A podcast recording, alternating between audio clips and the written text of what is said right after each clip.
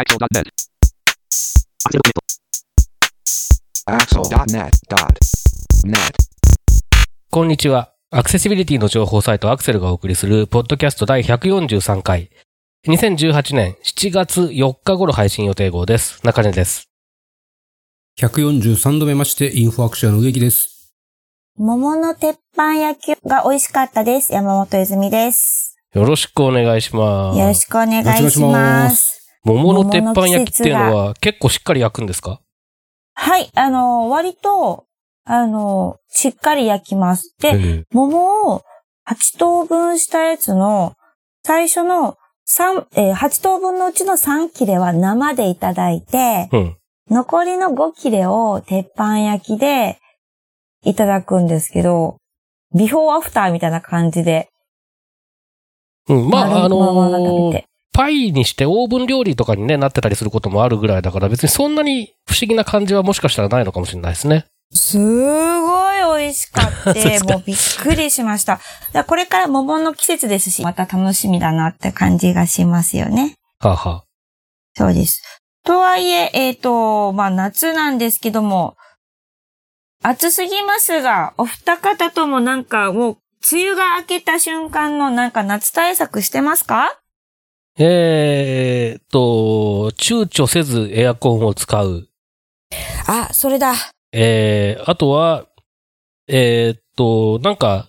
触り心地が冷たい寝具を使う。触り心地が冷たい寝具っていうのはなんかこのひんやりシートみたいなやつ？まあそういうなんかひんやりする繊維が使ってるんですよね、あれはね。繊維うん。へえ。なんか私以前、そう、ひんやりジェルああ、はいはい。系のシーツというか、ベッドのか、パッドを買ったことがあったんですけど、あれ、あの、最初はひんやりなんですけど、だんだん自分の熱が吸収されて、ジェルが暖かくなって、全然逆に辛くなるっていう、あの、思い出があって、それ以来使ってないんですよね。はい。ジェル系はなんかあの、そういう風になっちゃうやつと、あと冷えすぎるやつと、えー、はい。と、あとは、えーっと、取り扱いが結構重くて嫌だっていう話を聞いたりとか、なるほど、それもあったんですね。いろいろとなんかジェル系に関する不満はよく聞きますね。で繊維、それは薄いやつなんですか？そうですね。なまあなんかだから、表面がそういう繊維になってるので、えーっと、タオルケットみたいなやつの、あと枕、はい枕につけるパッドみたいなやつ。えー、だから、なんか触り心地が冷たい、冷たい気がするっていう。えー、あ、え、お高いんでしょ？いや、そんな高くなかったと思いますよ。本当ですか？うん。探してみよう。植木さんはなんか夏対策、梅雨明けから何か、梅雨明け前後とかでもありますか？えー、本日、諸事情により、甥っ子、もうすぐ4歳はい。を預かってるんですが、甥っ子と水鉄砲合戦で、全身水を浴びて、すっきりしております。すごーい。え、そ、水鉄砲は大きいやつ？もちろんです。バズーカ砲です。ああ、楽しそう。すごーい結構威力、威力とかはあるんですか？そうね、なかなか結構距離飛びますね。へえ、たこれからの季節も、あれ、じゃあ日焼けに水鉄、砲合戦は圧勝ですけどね。そう、大人力を発揮したやつや、大人げない人が。すごい。一旦、一旦にしてやりました。言ったーし。まあ、ちなみに私は毎度のことながら首にタオルを巻くっていう、まあ、ベーシックなやつでずっと、それで電車にも乗り、すあの、街を歩き、っていうことをしています。最近あの、ちょっと濡らしとくとすごく冷たくなるタオルとかあるじゃないですか。いやーあ、ありますあります。100均とかでも売ってますね。ああいうの良さそうですよね。そうなんですよ。ただね、ちょっとね、ダッサいんで、まあ普通にく、ま、まあ、なんでしょうタオル巻いてる時点でそれを言いで、出しそうなんたらちょっと。です。それ、それ、それね、それなんですよ。まあ、ちょっといろいろとこれからも、やっぱ首冷やし、あの、そうタオルを首に巻いてるだけでも、その、汗を吸収してくれるので、不快感がうん。かなり軽減されるっていうのと、その、さっき中根さん言った首に巻いて冷たくなるやつとかも、やっぱ首冷やすだけでも全然こう、やっぱ快適さって違うなっていう気はしますよね。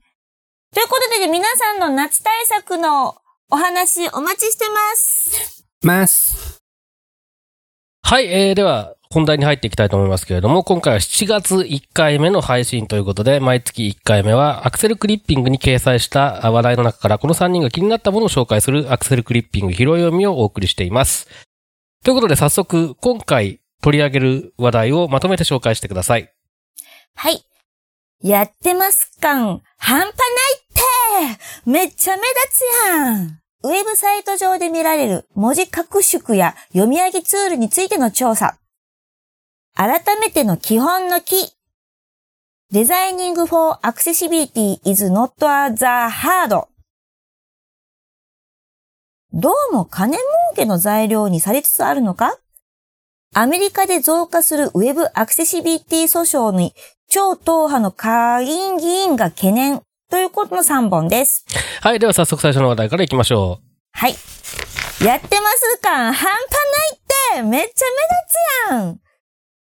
ウェブサイト上で見られる文字拡縮や読み上げツールについての調査ということで植木さんお願いします。はい、えー、皆さん改めまして、文字サイズ変更ボタン撲滅委員会の植木でございます。よっえー、まあ、以前からよく何かと話題になっております文字サイズ変更ボタン、あるいは音声読み上げ機能、また時には文字色と背景色の組み合わせ変更ボタン、などなど、省庁自治体のウェブサイトにはヘッダーになぜかそのようなボタンが並んでいることが非常に多ございます。えっ、と、だいたい右上ですよね。まあ、そんなとこに置いておけば、やってます感 出まくるわけですが、どうなんでしょう？う。どうなんでしょう？でしょう。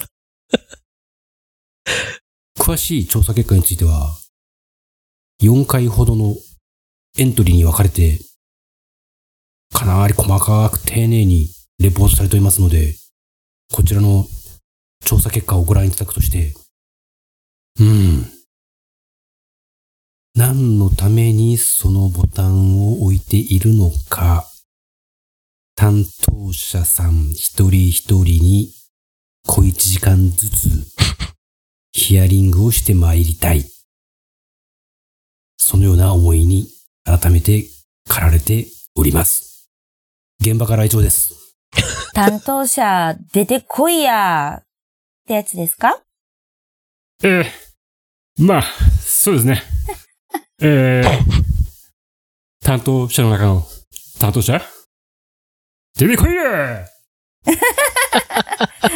やーということで、これ、中根さん、この記事は読まれました？はい。えー全部読みましたけれども、えっ、と、まあ、あの、簡単に言うと、これ、えー44サイトかな？えー中央省庁のサイトを対象にして、そういうやつがどういうう、んどんな感じです、えー採用されてるかっていうのを調べて、かなり事細かに書かれているんですね。へえ。で、あのー面白いのが、例えばその読み上げ機能を実現するのに、どこのどういう製品を使ってるのかとか、えー拡拡大もす、あと拡大というか文字サイズの変更もそうですけれども、そういうことまで結構詳しく調べてあったりするので、今までにない、こう、ちゃんとした、ちゃんちゃんとしたって言い方は良くないですけど、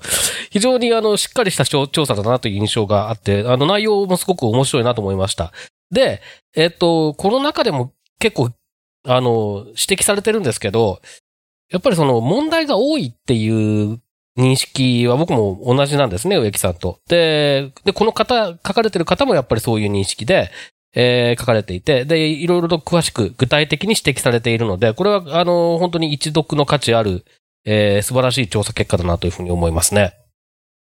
ですね。あの、以前にも、アクセルミートアップの時に、ロービジョンの石木さんも、えー石木さん自身もそうですし、石木さんの周りの知り合いの方でも、拡大縮小ツールとか、ああいう、あのツールを使ってる人を見たことがないっていう、えーお話をされていた時に、会場がどよめいたのをすごく印象的だなと思いました。あのーまあ、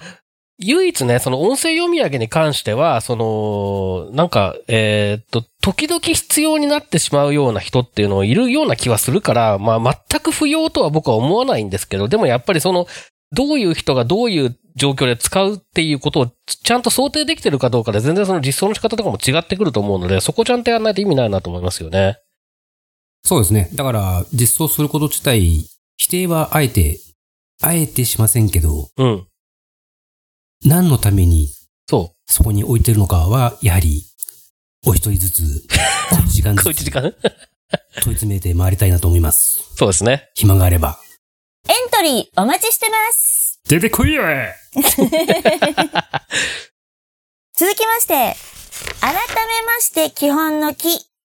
デザイニング for accessibility is not the hard. ということで、これは私の方で取り上げてみました。えーこれは、えー UX コレクティブ？っていう、えー海外のサイトからの記事の抜粋になります。えこれ英語のサイトなんですが、最近の Google 翻訳さんがですね、どんどん精度が良くなって、私でも理解できる翻訳になっていただいているので、だんだんこう楽になってきて、これもアクセシブルだなと思いつつ、これは何が書いてあるのかというと、アクセシビリティのための設計は、それほど難しいことではありませんというタイトルで、えー7個とりあえず押さえとけっていうことです。まあ、例えば、えーコントラストをちゃんと、えー担保しようぜであったり、えー色だけで情報の伝え方をしないように、例えば赤色が重要みたいな感じで、色で伝えないようにしましょうであったり、あとはボタンとかそういうクリックができるようにしましょうとか、あとはフォームフィールドと入力にラベルとかをつけようぜであったり、オルトつけようぜとか、えーマークアップ、もう本当にもうこれですよ。マークアップをちゃんとしようぜとか、あとはキーボードナビゲーションをちゃんとしようねって、こう7個、これをまずは押さえるだけなの、あ押さえようということで、言うほど実はこれは難しくないよね。みんな、もう一度しっかりと考えてみるのもいいんじゃねっていう記事なので、えー例えば、私も最近ですね、アクセシビリティの基本をテーマにした、えーセミナーとかお話をする機会がすごく増えているので、こういったところ、改めて確認して、また伝えていきたいなと思いましたし、えーこれから始めていこうと思っている人にはとてもいい話ですし、すでにめちゃくちゃやってる人でも、これが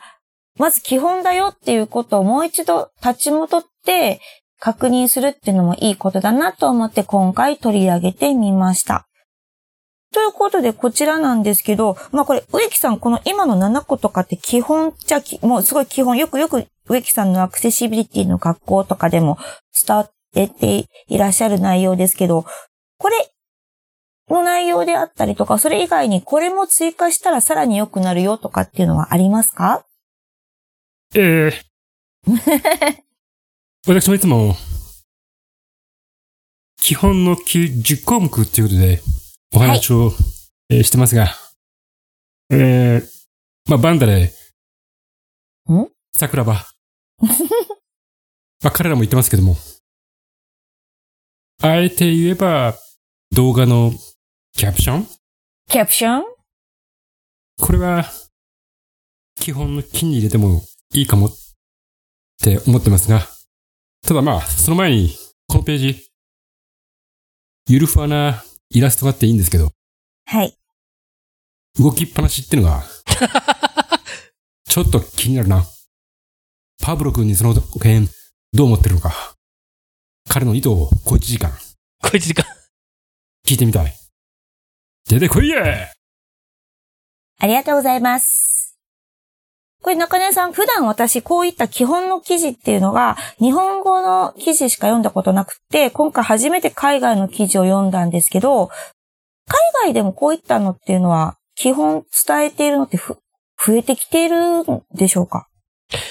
うーんと、いや、増えてきてるというか、昔からやたら多い気はしますね。基本の記事に関してはね。日本に比べると。うん。そうなんですでね。、最近特に増えたっていう印象は僕はないですけど、もともと多い、常になんか何かしら誰かが書いてるような印象がありますけど、まあ多分、海外の記事、植木さんの方がちゃんと見て、僕より見てんじゃないかと思うんですけど、そんな印象ありませんか？そうですね。最近増えたというより、以前からこういうのはちょくちょく定期的に、うん。まあ、同じ人が繰り返しというよりは、いろんな人が次から次へと出てきてそうそうそうそう。書いてるなって、結果的にそれがこう、コンスタントに目につくなっていう印象はありますね。そうですよね。続きまして、どうも金儲けの材料にされつつあるのか？アメリカで増加するウェブアクセシビリティ訴訟に超党派の下院議員が懸念。ということで中根さんお願いします。はい、えー、これは6月の20日頃のニュースで、えーっと、ADA タイトル 3.com かな？とかっていう、なんか僕、これ、このサイトの存在全然知らなかったんですけど、あの、えーっと、まあ、ADA の、ADA アメリカン、アメリカンズ with Disabilities Act、えー障害があるアメリカ人法ですね。えーこれのタイトル3っていうのは、あの、アメリカの法律って、なんかタイトルとかセクションとかアーティクルとかっていう言葉がついてて、それがですね、日本語になるときに章とか節、章とか上とか章、節とか項とかいろいろ訳させててよくわかんないんですけど、まあ、あの、えーゆるふわの訳をすると第3章みたいな、タイトル3ですね。えーところで、これは、あの、パブリックアコモデーションという公共機関での、まあ、合理的配慮みたいな、えーことを定めてる、そういう、まあ、章なんですけれども、そこに関するいろんな情報を扱っているサイト、ここに掲載されてた情報です。で、えっ、と、超党派、まあ民主党も、えー共和党も合わせてですね、103名の下院議員が連名で、えー司法庁の長官に対して、まあ最近ちょっとこの Web アクセシビリティに関連する訴訟が増えているということに対する、えーまあ問題提起をするような書簡を送りましたという話ですね。で、この中で、えーっと、まあ、とにかく今増えていて、それで何かしらこの傾向に歯止めをかけた方がいい、いいのではないかというか、まあ、そういうような、あの、現、今みたいに何でもかんでも訴えるような状況になりつつあるというような認識のようなんですけども、どうやら。えーっていうのは、まあ、法の、その適正、適正手続きっていう言葉を使うらしいんですが、適正手続きに反しているということを、まあ、司法省の方から明確に、えー言った方がいい、言うべきであるというような内容の書簡らしいですね。そして、えーっと、司法省の方で、えー明確にどういったウェブサイトだとアクセシビリティが保たれていないのか、というような基準を出すべきであるというようなことを言っている書簡であるということで、とにかくその、ウェブアクセシビリティに関連する訴訟が増えているということに対してかなりの懸念をえ示しているようです。ということを紹介しつつ、えーと、まあ、最近のその状況についても簡単に説明してくれている記事なんですけれども、これちょっと僕、初めてちゃんと数字を見て結構びっくりしたんですけど、えーっとですね、去年1年間で、えーウェブアクセシビリティに関連する訴訟、少なくとも814件あったというふうに書かれています。そして、それは今年もっと増えるだろうと。なぜなら、1月2月だけで、えー我々って、このサイトですの、というかこのライターさんですね、多分ね。が、あー把握しているだけで349件のそういった訴訟があると。ということで、2ヶ月で349件ですから、単純に6倍するわけにはいかないでしょうけど、そ単純に6倍すると2000件ぐらいになっちゃうわけですよね。1年で。だから、これすごい、で、えっ、と、どうもその、実際に Web アクセシビリティを改善するための訴訟というよりも、まあ、あの賠償金であったりとか、和解金であったりとか、そういったものを得るための、まあ、えー材料にされてるのではないかというような、あそういった懸念もあるようだと。いうことで、まあ、アメリカってそうなんですよね。なんかこれはネタになると思うと、弁護士事務所みたいなのがそういうところにすごく、あの、注力して、で、そういった訴訟を起こしませんか起こしませんかって関係の人たちにこう、うまく、なん、なんていうんですかね、えー売り込んで、で、儲けるみたいなことってどんな分野でもある話だと思うので、アメリカの場合は特に。なので、そ、そういう対象になってんのかなっていうような印象を受ける記事でした。こちら、えー、訴訟がだんだん増えているっていう件なんですけど、植木さんこれどう思いますか？えっと、確かに、企業サイトだけをとってもアメリカでは、えっと、2015年が50件ぐらいの提訴件数だったのが、翌16年には250件ぐらい。で、えー去年2017年は多分500件は超えてるだろうっていうので、まあ、さっき800件とかっていう数字がありましたけど、それって企業、企業も含んだ数字ですかね？多分これは企業も、あと、とか中小のやつも含んでということのようですね。どうもこの記事の書き公的ぶりだと。機関とかも含んだ感じですかね公的機関ではないと思いますね。多分。プライベートって書いてありますね。多分。あ、じゃあ、きやっぱ企業か。そうですね。そうそう。あ、えらい行きましたね、そうしたら。そうなんですよ。うんで、あのーどうも、この記事に書いてあるのは、その、えっ、と、ウィンディクシーっていう、えっ、と、グローサリーストア、えースーパーマーケットですね。の訴訟で、の結果を受けて急速に増えたのではなかろうかとなるほど、なるほど。いうことのようですけどね。あの、実際、こその2015年から急激に増えているので気になってはいて、で、いろいろ情報収集したりもしてたんですけど、4月だったかな ?4 月に、あの、アメリカのある知人が日本にちょこっと来たので、シースご馳走しながらいろいろ話をしている中で、実はそのさっきの、えっと、どうも、障害者団体だとか、障害当事者だとか、要はユーザーが本当に困って、えー法律を根拠にして改善要望を出してるっていうことではなく、和解金とかなんとか金のうちの何パーセントかをもらえる弁護士が、なんかそういういいネタだみたいな感じで、何でもかんでも、提訴提訴っていうふうに話を持っていってる、ゴニョゴニョゴニョっていう話だったので、なんとなく今回のこれを読むと、ああ、やっぱり彼が言ってたことは、噂話ではなく、結構ガチだったのかと。いうふうに今、ちょっと中根さんのお話を聞いていて思いました。あのこの記事にも書いてあるんですけど、やっぱりその、えーっと、まあ、司法省が明確な基準みたいなのも出してないこともあって、えーっと、どういう、その、なんていうんですかね、訴訟を提起する要件みたいなのも決まってない、明らかになってないわけですよね。だから、あのー何でもかんでも、とりあえず訴えるっていうことができちゃうから、それもある、あって、えー件数が増えてるんじゃないかっていうようなこともちょっと書かれてますね。いややっぱり、あれですね。訴えられないように、基本の気は大事ですね。あれ？ね。出てこいや ということで本日のポッドキャスター以上です。はい、どうもありがとうございます。また次回です。またねー。さようなら出てこいや このポッドキャストへの皆さんからのご意見、ご感想を Twitter、Facebook、サイト上のコメント欄、そしてメールで受け付けています。メールアドレスは feedback.axel.net feedback.axel.net です。なお、いただいたコメントなどをポッドキャストの中でご紹介する場合があります。それではまた次回。えー、まあ、そうですね。えー、担当者の中の担当者？出てこいや